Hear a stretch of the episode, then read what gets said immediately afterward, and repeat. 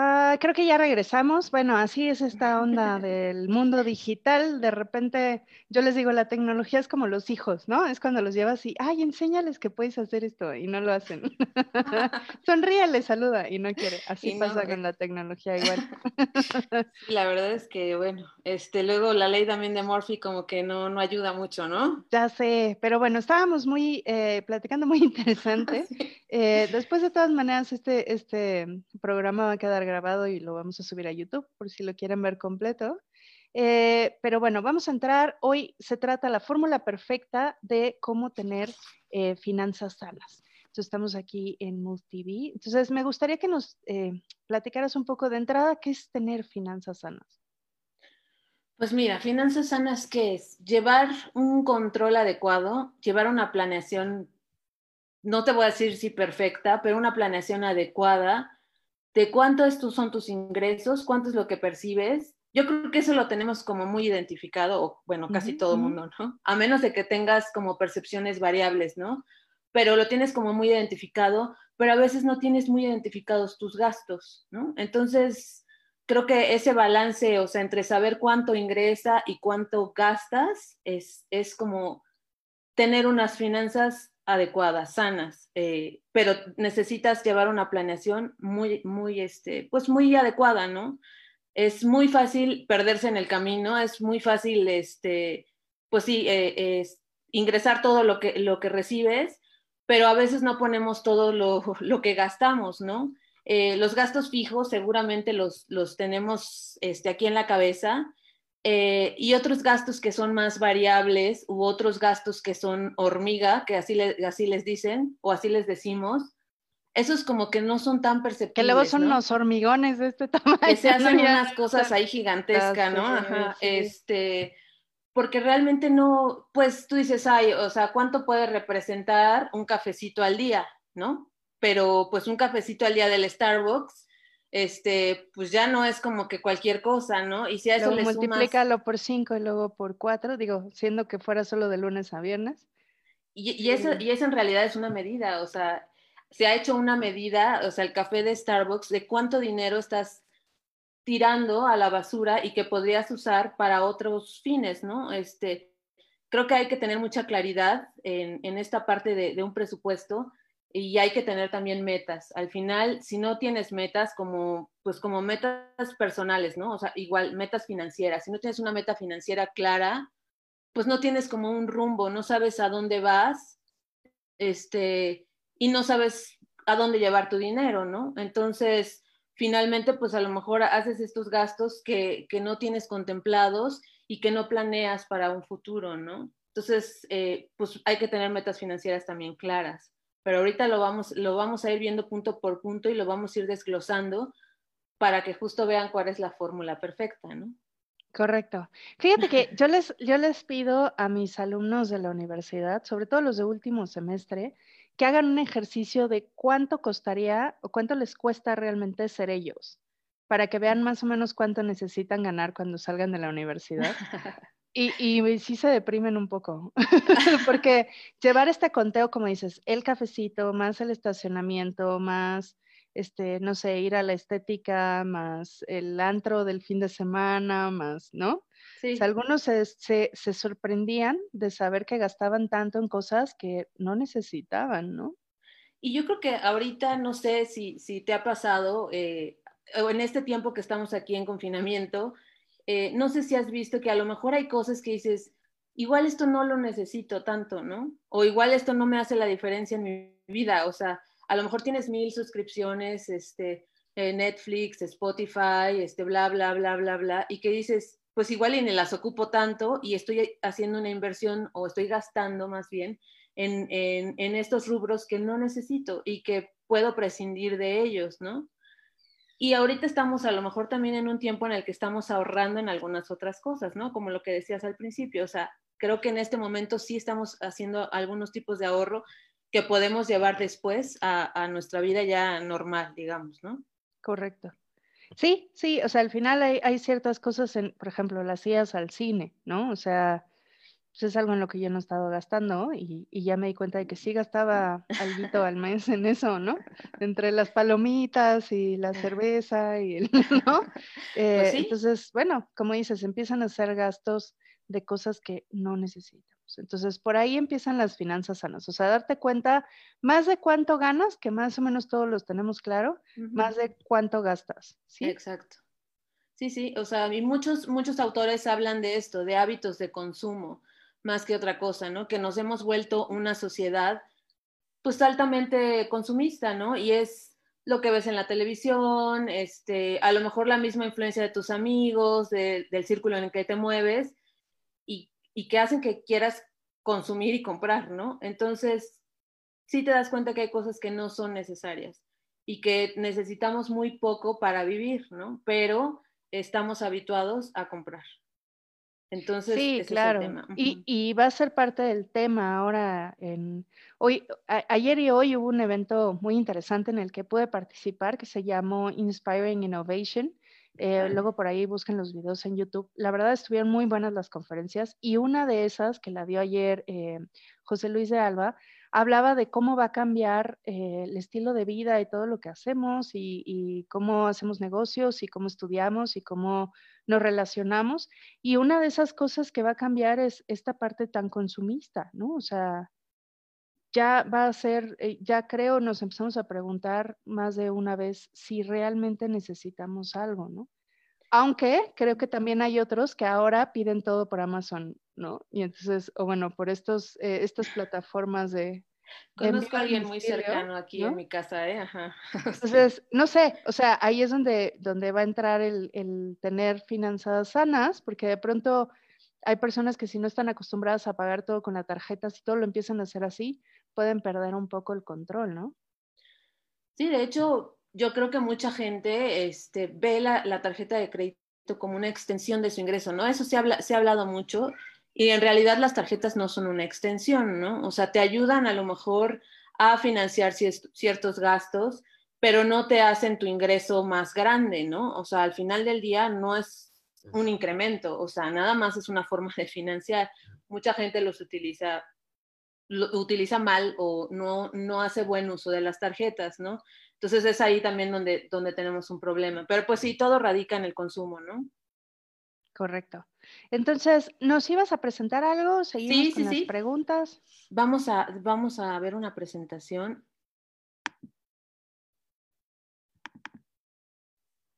Perfecto. Ahí lo vemos. ¿La ves perfecto? Ok.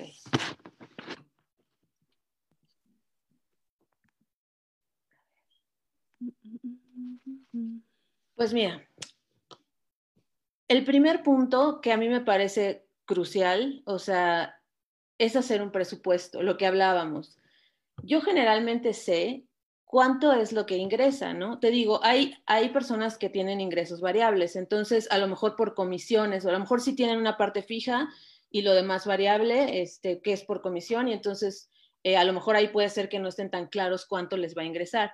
Pero digamos, de gente sabemos cuánto dinero ingresa a nuestras cuentas, ¿no? Después de impuestos, o sea, lo que te queda líquido. Y pues en, en haciendo el presupuesto, o sabemos ingresos, tenemos que presupuestar todo. Ahorita vamos a ver un ejemplo en Excel. Salarios, bonos, honorarios, eh, cualquier cosa que, entre a mi cuenta bancaria, pues es un ingreso, ¿no?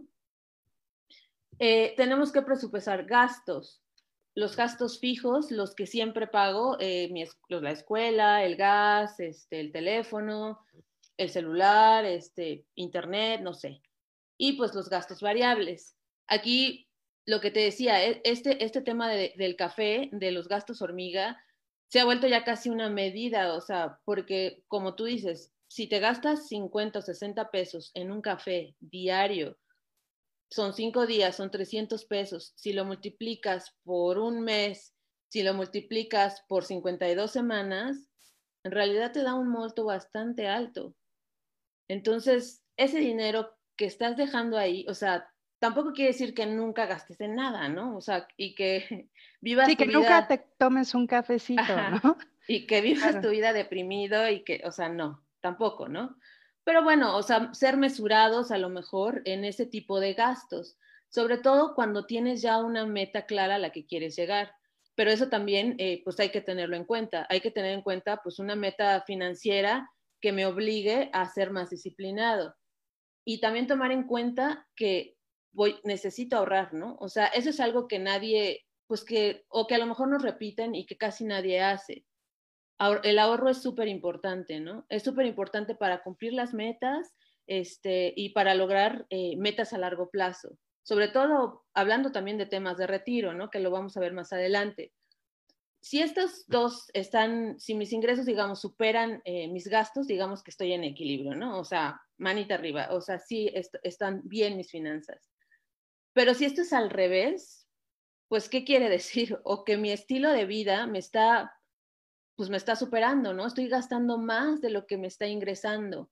O que tal vez necesito buscarme también una fuente alterna de ingresos. También Fíjate que sí, tuvimos, eh, ¿qué, sería? Yo creo que el, año pasado, hace unos meses, a un invitado que hablaba también de finanzas, y él decía que teníamos que tener siete eh, ingresos, siete fuentes de ingresos. Y yo me puse como tarea tener más de una fuente de ingresos y ahorita que tengo varias, no tengo siete, ojalá fueran siete, ¿no? Como él decía, pero ya por lo menos tengo varias y, me siento un poco más tranquila, ¿no? Con, este tema, a pesar de, la contingencia, ¿no? Pues sí, en realidad eh, siempre hablamos también de diversificar. O sea, cuando hablas de inversiones, una buena práctica es diversificar. Y hablando también de ingreso, es una buena práctica diversificar. Eh, por ejemplo, aquí me gustó esta frase de Warren Buffett, que tú sabes que es uno de los hombres más ricos del mundo. Eh, y dice, nunca dependas de un solo ingreso, invertir para crear varias fuentes, ¿no? O sea, lo dice obviamente alguien que tiene mucho dinero, que no tiene que preocuparse. Sí, claro. Pero digamos que en esencia sí, ¿no? Es, es, es una buena práctica eh, diversificar tus ingresos. Bueno, además es mejor seguir los consejos de alguien que tiene dinero que alguien que no tiene dinero. claro, este, al final, pues sí, ¿no? O sea, él, él sabe de lo que está hablando y pues igual, a lo mejor hay gente que, que tiene un salario fijo, un empleo formal, pero igual eh, de forma alternativa puedes hacer eh, algo que siempre quisiste hacer, a lo mejor algo que empezaste como hobby y que después puedes convertir en un negocio, ¿no? Entonces, sí es bueno diversificar, este, a mí me parece bastante adecuado. Aquí les puse una tabla, mira, yo soy mucho de Excel, ya sabes que ahorita hay millones de aplicaciones este, que puedes descargar, eh, son súper buenas, son súper cómodas. Yo la verdad me, este, me siento como más enganchada, digamos, en Excel, porque puedes poner este, incluso notas, ¿no? puedes escribir, puedes este, como que hacer, poner los renglones como tú quieras y muchas de las aplicaciones eh, son, están en inglés. Entonces, igual, aunque hables perfecto inglés, a lo mejor hay algo que realmente quieres poner en tu idioma o hay alguna nota que quieres poner y no se puede. Pero mira, el concepto, o sea, este es un, ejemplo de un presupuesto. Esta, por ejemplo, tabla de Excel, si alguien la necesita y la quiere, con mucho gusto se la puedo compartir. Está buenísimo. Sí, yo también soy más de Excel, porque además puedes sumar, puedes hacer mil cosas a tu gusto, ponerle los colores que quieres. Yo no, no me he adecuado mucho a las aplicaciones que tú dices. Luego pues vienen en euros y nada. Sí, yo tampoco, la verdad es que no, este, pero bueno, a lo mejor alguien, no sé, igual se, se, siente mejor en una aplicación.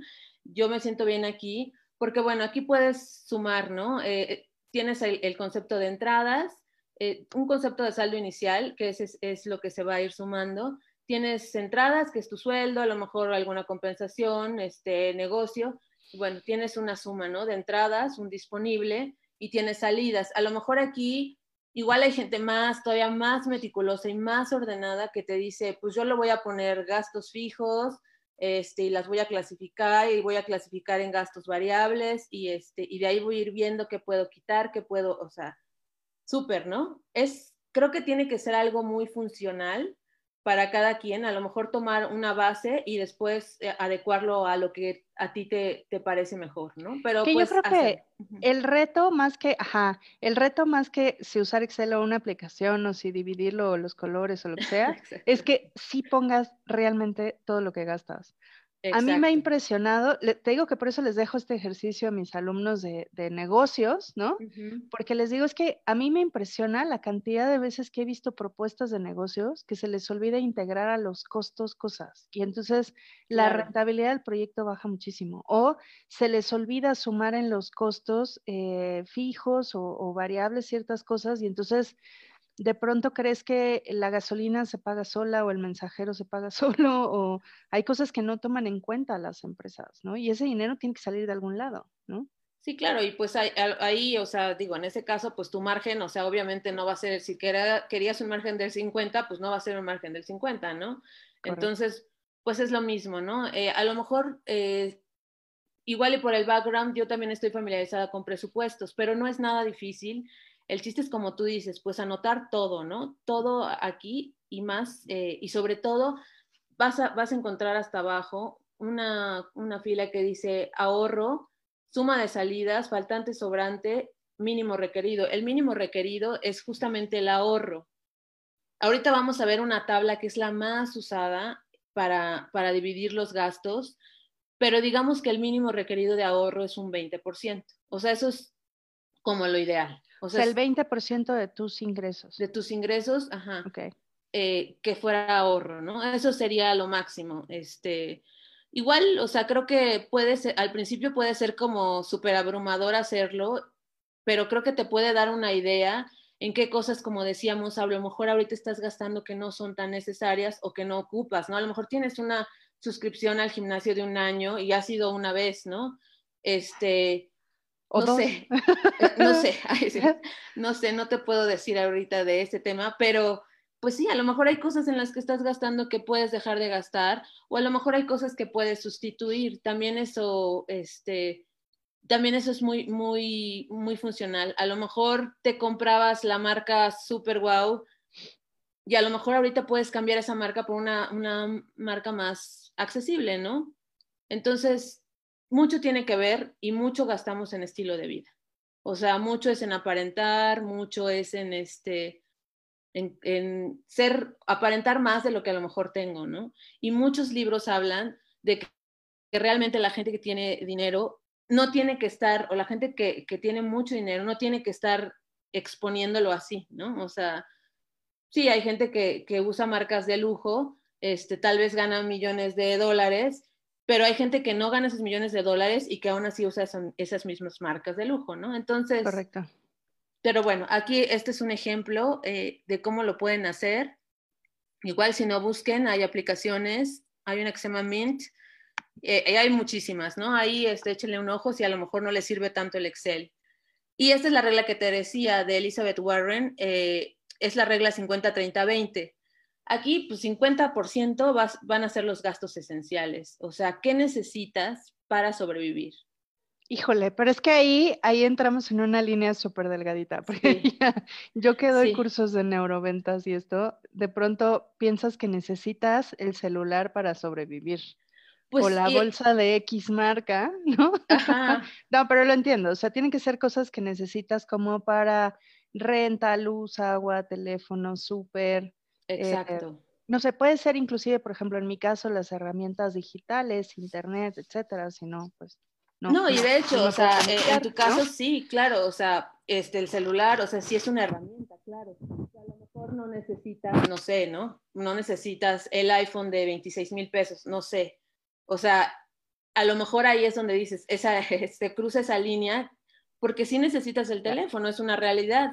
Y yo creo que hoy quien no trabaje con el teléfono, pues, o sea, a lo mejor vive en otra, en otra realidad, ¿no? Porque todos necesitamos usar el teléfono, es una herramienta súper funcional, pero a lo mejor no necesitas ese iPhone de 26 mil, ¿no? Puedes comprar algo, pues, más accesible. Pero te digo, depende también de la meta que tengas, ¿no? Porque si no tienes una meta bien definida y bien trazada, pues no sabes a dónde vas, ni cuánto necesitas. Entonces, gastos personales sería como la estética, ropa, este, no sé, por ejemplo, en mi caso, maquillaje. Ajá, eh, o sea, cosas, cosas con las que, pues, o sea, no son necesarias para tu sobrevivencia o para sobrevivir. ¿El café de Starbucks entraría en gastos personales o en, o en gastos pues, esenciales? sí, pues, sí, creo que personales, ¿no? Eh, sí es un poco truculentoso, ¿no? Pero yo creo que hay que, o sea, tú mismo tienes que ser honesto en, tu presupuesto. Claro. Eh, porque pues de ahí parte todo, ¿no? Y esta parte, pues de ahorros, el 20%. O sea, muchos libros también hablan de págate primero. ¿Qué es págate primero? Pues ahorra. O sea, primero mete tu dinero al ahorro y después, pues casi que lo que te sobra, pues sí, a lo mejor lo, este, gastos personales, ¿no? Pero no al, todos lo hacemos como al revés, ¿no? La mayoría de gente lo hace al revés. Entonces, primero gastas todo y ya, ya no me quedó nada para ahorrar. Entonces, la regla no es así. Muchos autores hablan de eso, págate a ti primero y es justamente este, este tema del ahorro.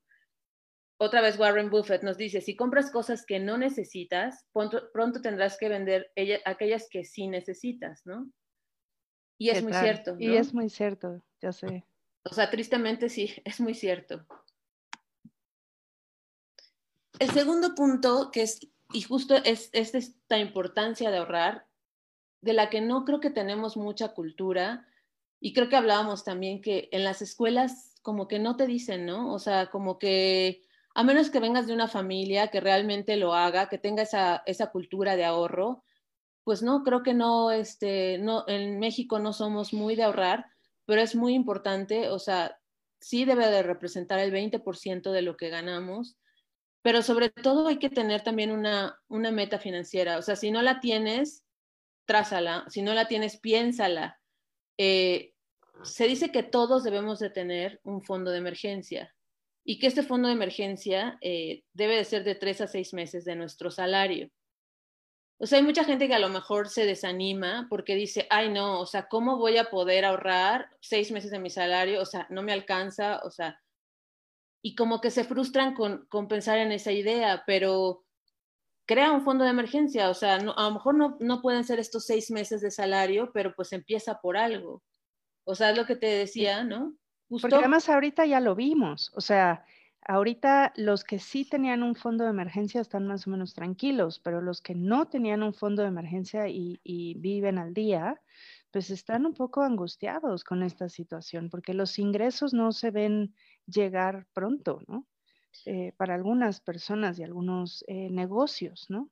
Porque también los negocios tienen que crear un fondo de emergencia, ¿no? Que bueno, ya, ese es otro tema, pues, pero eh, sí es algo que de pronto dices, a mí no me va a pasar o yo no lo voy a necesitar y resulta que sí, que de pronto viene una pandemia y necesitas un fondo de emergencia, ¿no? Fíjate que me gustaba mucho algo que decía una, una asesora que conocí y que decía, este, pues ahorra para cuando pase algo.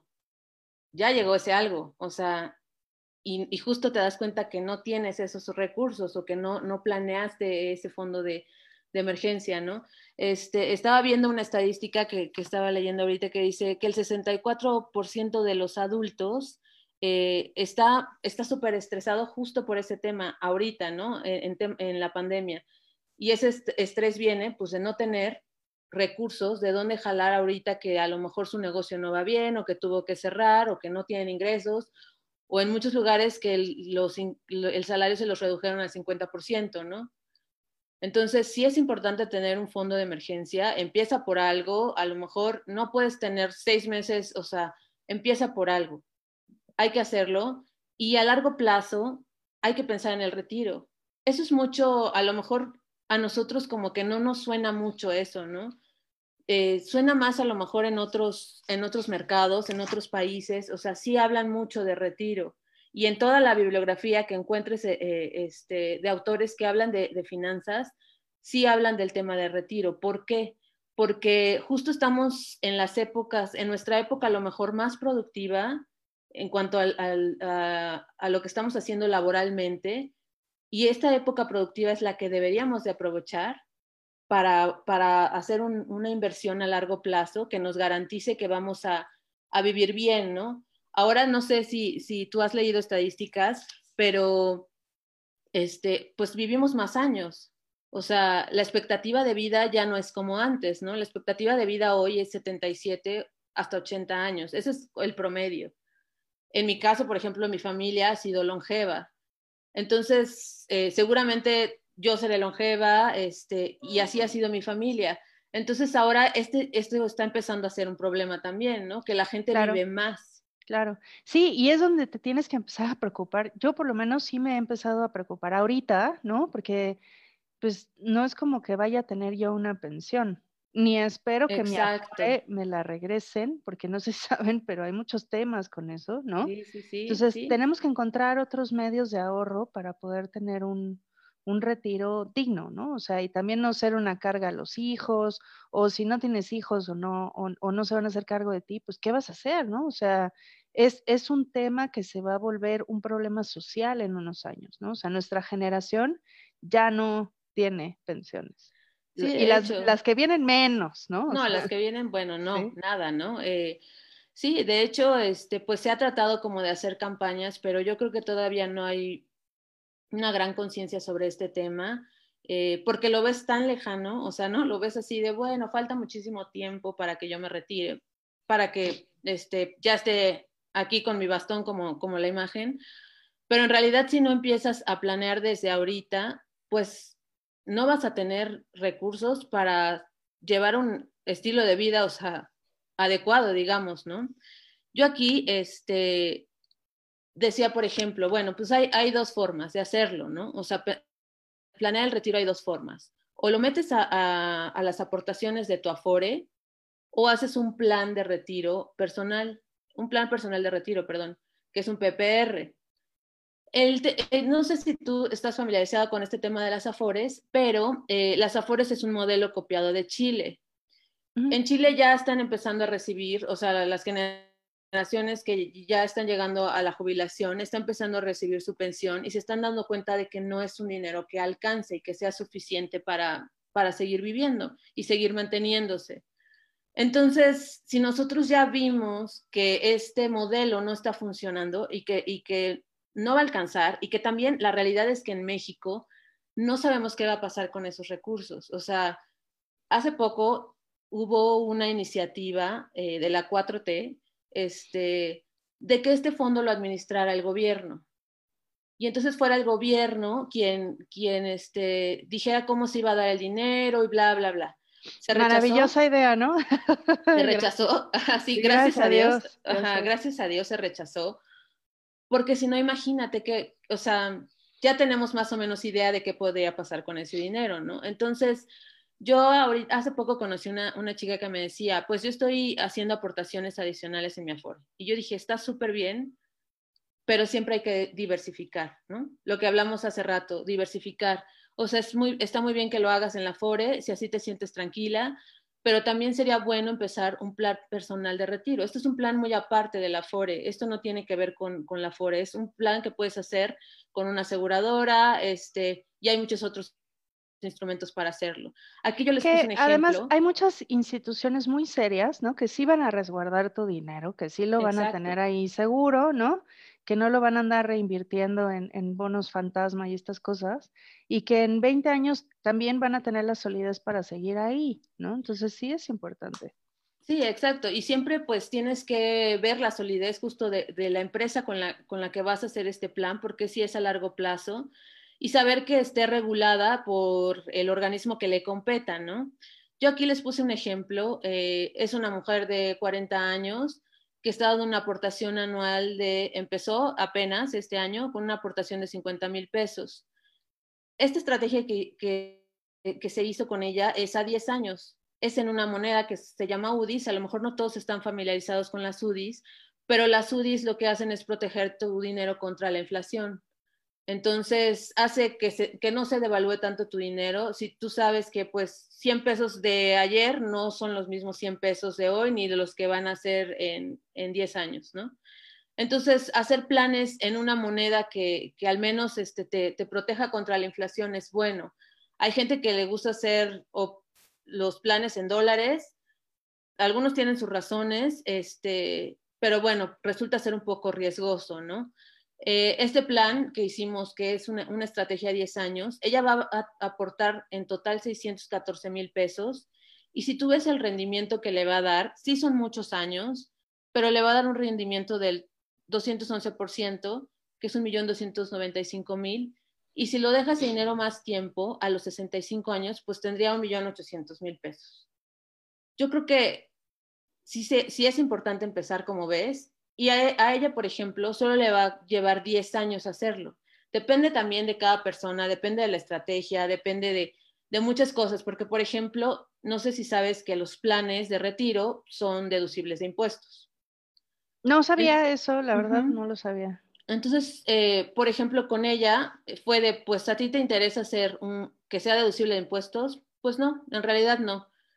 Y hacerlo así le implica solamente pagar 10 años, que hacer a lo mejor un instrumento propio de, de retiro le implica pagar de aquí hasta los 60 o 65 años. A lo mejor le va a dar un rendimiento más alto, pero en este caso ella quería pagar por poco tiempo. Entonces, bueno, esa es una herramienta, ¿no? O sea, hay muchas, muchas en el mercado que se pueden hacer.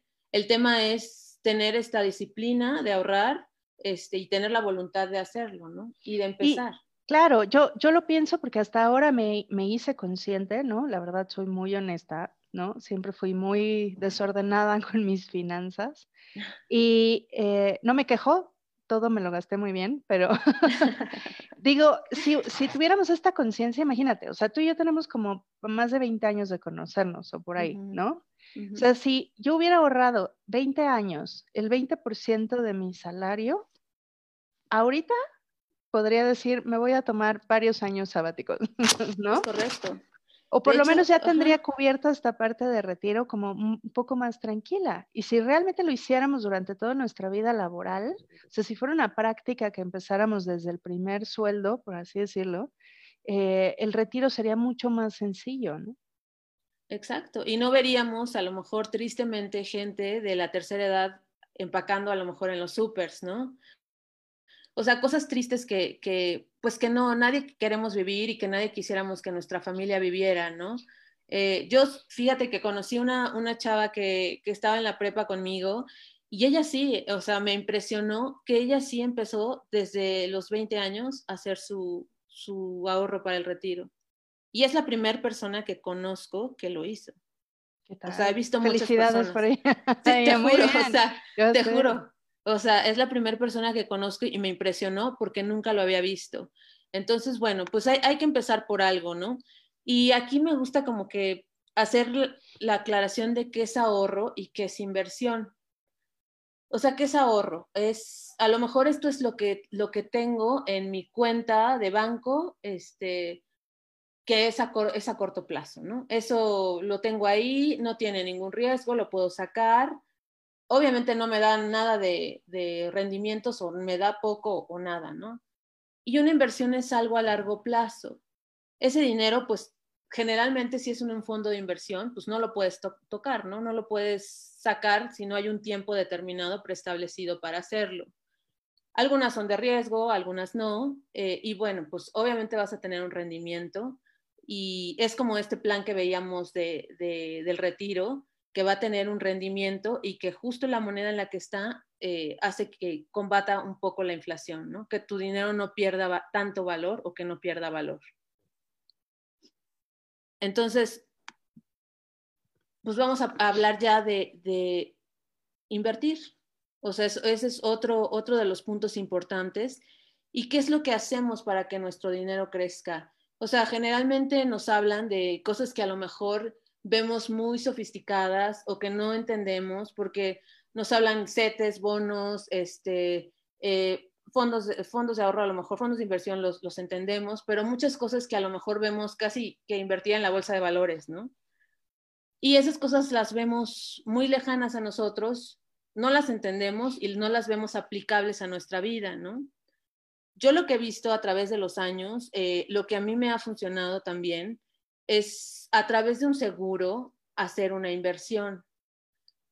Ahí, ahí debes de tener una eh, meta clara, ¿no? Justo, justo hay diferentes, eh, como decías, siempre hay diferentes eh, medios de inversión y, y es importante que, sobre todo, me he encontrado con muchas personas que dicen, es que ahora sí voy a poner mi negocio. Y de pronto invertir en un negocio puede ser lo más riesgoso eh, pues sí. en ciertos contextos y dependiendo del negocio. Pero hay otras maneras en que puedes invertir tu dinero mientras eh, tienes un contexto más favorable para invertirlo en un negocio, ¿no? Este, Entonces, no, no todo es voy a poner una empresa para invertir, ¿no? Ni tampoco es invertir en la bolsa para invertir. Exacto. O sea, hay, diferentes modelos para inversión, ¿no? Y, diferentes perfiles también, ¿no? Porque igual a una persona mayor o que ya está muy cerca de su retiro, pues no le vas a decir, usa un instrumento de riesgo, ¿no? Ah, para que pueda perder todo su dinero o lo que lleva ahorrado y que ese dinero pues está muy cerca de su jubilación. Entonces, ahí no tiene mucho sentido, ¿no? Este, conoces gente que también eh, te dice, no, pues es que a mí me da a lo mejor mucho más rendimiento invertir en la bolsa. Claro, si tú estás capacitado para hacerlo, eh, lo sabes hacer, tienes conocimiento, ¿por qué no? ¿No? Hazlo. Si, es, si ese es tu fuerte, si te sientes este, muy, si te sientes hábil, si es lo tuyo, pues hazlo. Eh, a mí algo más aterrizable es, hacerlo a través de un seguro y pues una definición es así tan simple, es un activo financiero que puede llegar a ser generador de riqueza en la muerte y de paz en la vida. Tener un seguro yo creo que a muchos eh, nos da tranquilidad, ¿no? Depende de la meta que tengas, pero te da tranquilidad de saber que, que estás viendo por tu futuro o que estás viendo por la educación de tus hijos, ¿no? Y sabiendo que si algo te llega a pasar en este, pues en este inter, que no los vas a dejar desprotegidos, que ellos van a estar eh, tranquilos, ¿no? O sea, quien dejes de beneficiario, este, va a estar tranquilo y, y vas a cumplir al final del día, pues, la meta financiera que te planteaste. ¿A qué riesgos digamos que estamos expuestos? Y que la verdad a nadie nos gusta hablar de eso, como que le, sacamos al tema, aunque a veces decimos que los mexicanos somos que la muerte nos da risa y que no sé qué. La verdad es que... En, realidad es un tema que no nos gusta tocar y que nos gusta pensar que a nosotros no nos va a pasar, ¿no? Sí, justo, o sea, como que eso es algo que creemos que no, que no nos va a tocar, que a nosotros no nos va, no, no, no, esto no nos puede pasar y son cosas que realmente sí estamos expuestos, pues que a tener una muerte prematura, a lo mejor nunca, nunca habías pensado que igual y puedes tener una invalidez total y permanente. Este, y lo que decíamos, vivir más que tu dinero, o sea, con esta expectativa de vida de este tiempo, este, que ya no es a los 50 años, sino es a los casi 80 años, pues ya, este, a lo mejor no, no planeaste que, iba, que ibas a vivir tanto, ¿no? Y entonces se te acaban los recursos. Entonces, hay muchas estrategias, hay, hay muchos instrumentos. Eh, yo siempre les digo, un seguro de gastos médicos mayores, sí o sí lo debes de tener, ¿no? Pero es ¿no te impresiona la cantidad de gente que no tiene seguro de gastos médicos mayores o que tiene su coche o su moto sin asegurar? A mí me sigue impresionando la cantidad de gente. Eso es como. Al clavo. ¿Es en serio? O sea. Le diste el clavo. Para empezar es delito. O sea, no tener un seguro de auto, por lo menos con cobertura para terceros, eh, es motivo de multa, ¿no? Eh, pero además es como de, de, las probabilidades de que algo te pase. Es, yo creo que es de las cosas que te da gusto pagar y no utilizar.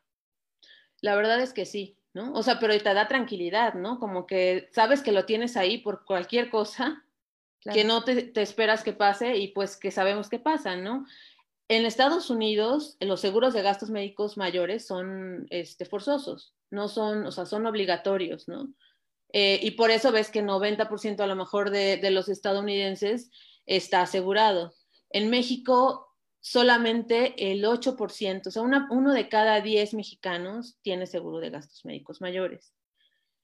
Sí creo que a muchos, cuando, cuando somos empleados, nos dan este beneficio, ¿no? De gastos médicos mayores.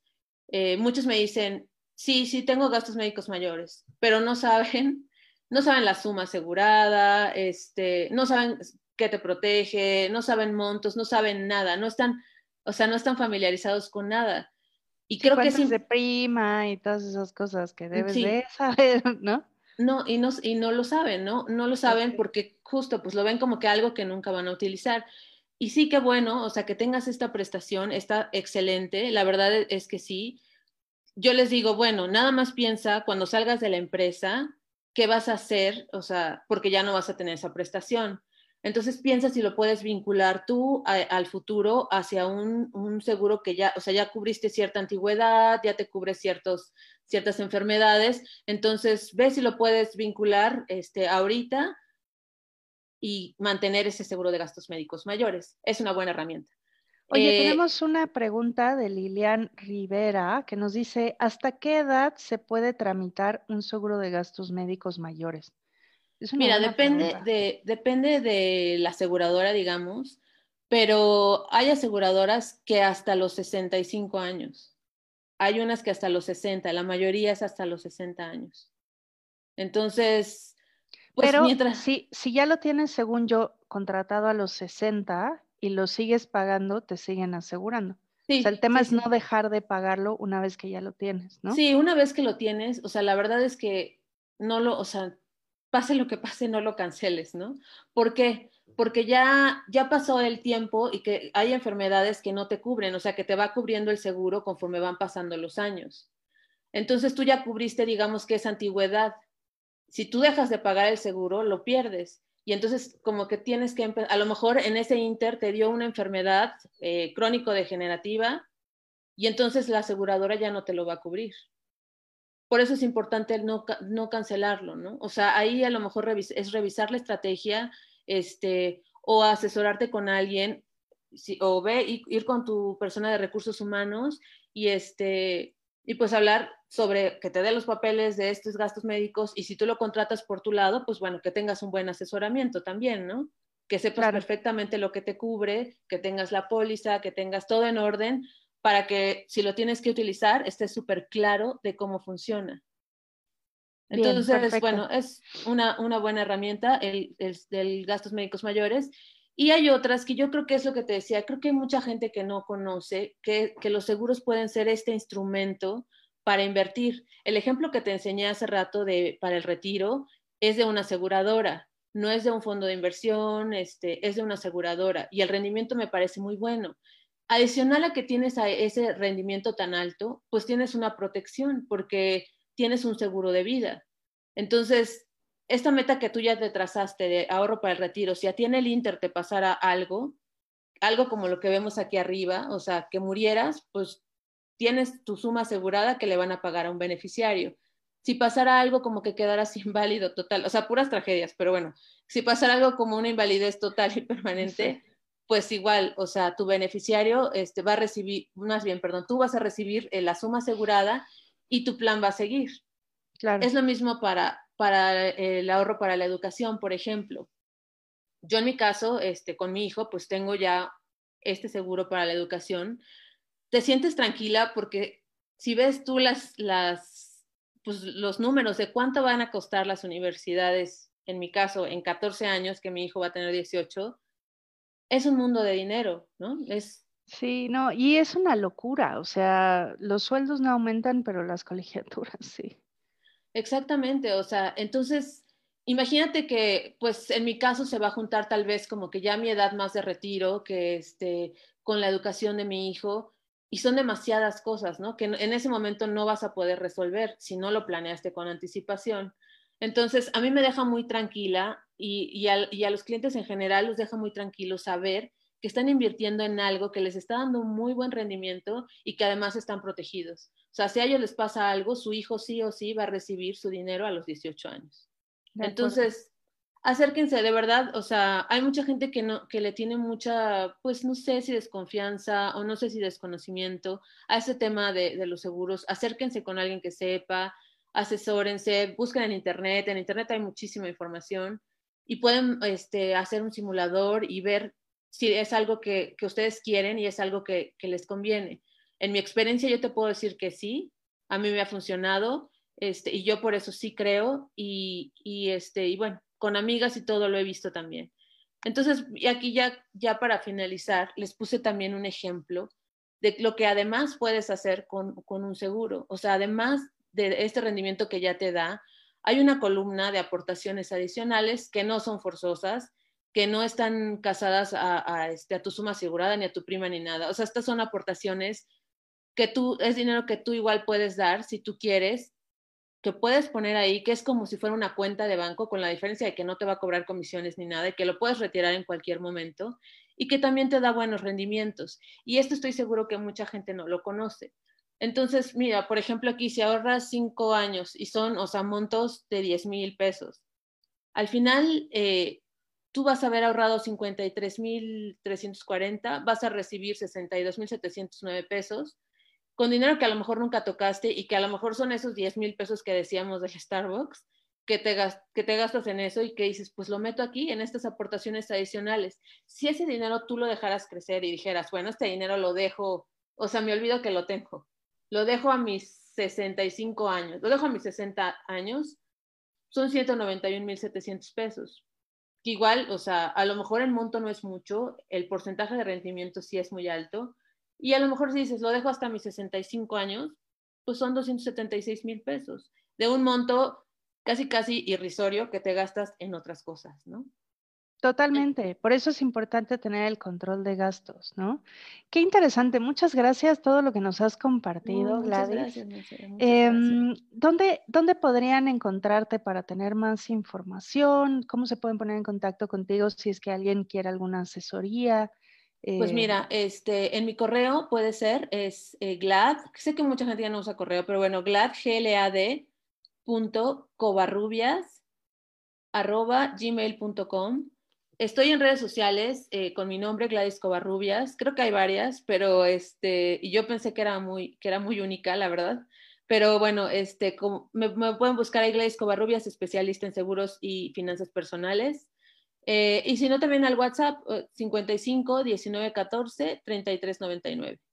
Y próximamente repetir, ya. por favor? Sí, 55, el WhatsApp. Ajá. 19 14 33 99.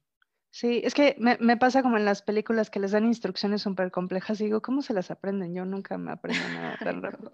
Pero está muy bien, muchas este, gracias. No, gracias. Y de verdad, pues bueno, ya luego necesito un también asesoramiento de Instagram, que como tú decías, bueno, ya Instagram es otra generación, creo, ¿no? Sí, sí. Habemos uno que otro elder millennial, como yo, que sí sigue usando esas cosas, pero sí Sí, hay que actualizarnos en las herramientas digitales también, pero empezar por lo básico, o sea, las herramientas financieras, el tener finanzas sanas, creo que es lo que más nos da tranquilidad, ¿no? Sí, Porque claro, bien dicen que el dinero no trae la felicidad, pero ¿cómo ayuda? ¿No?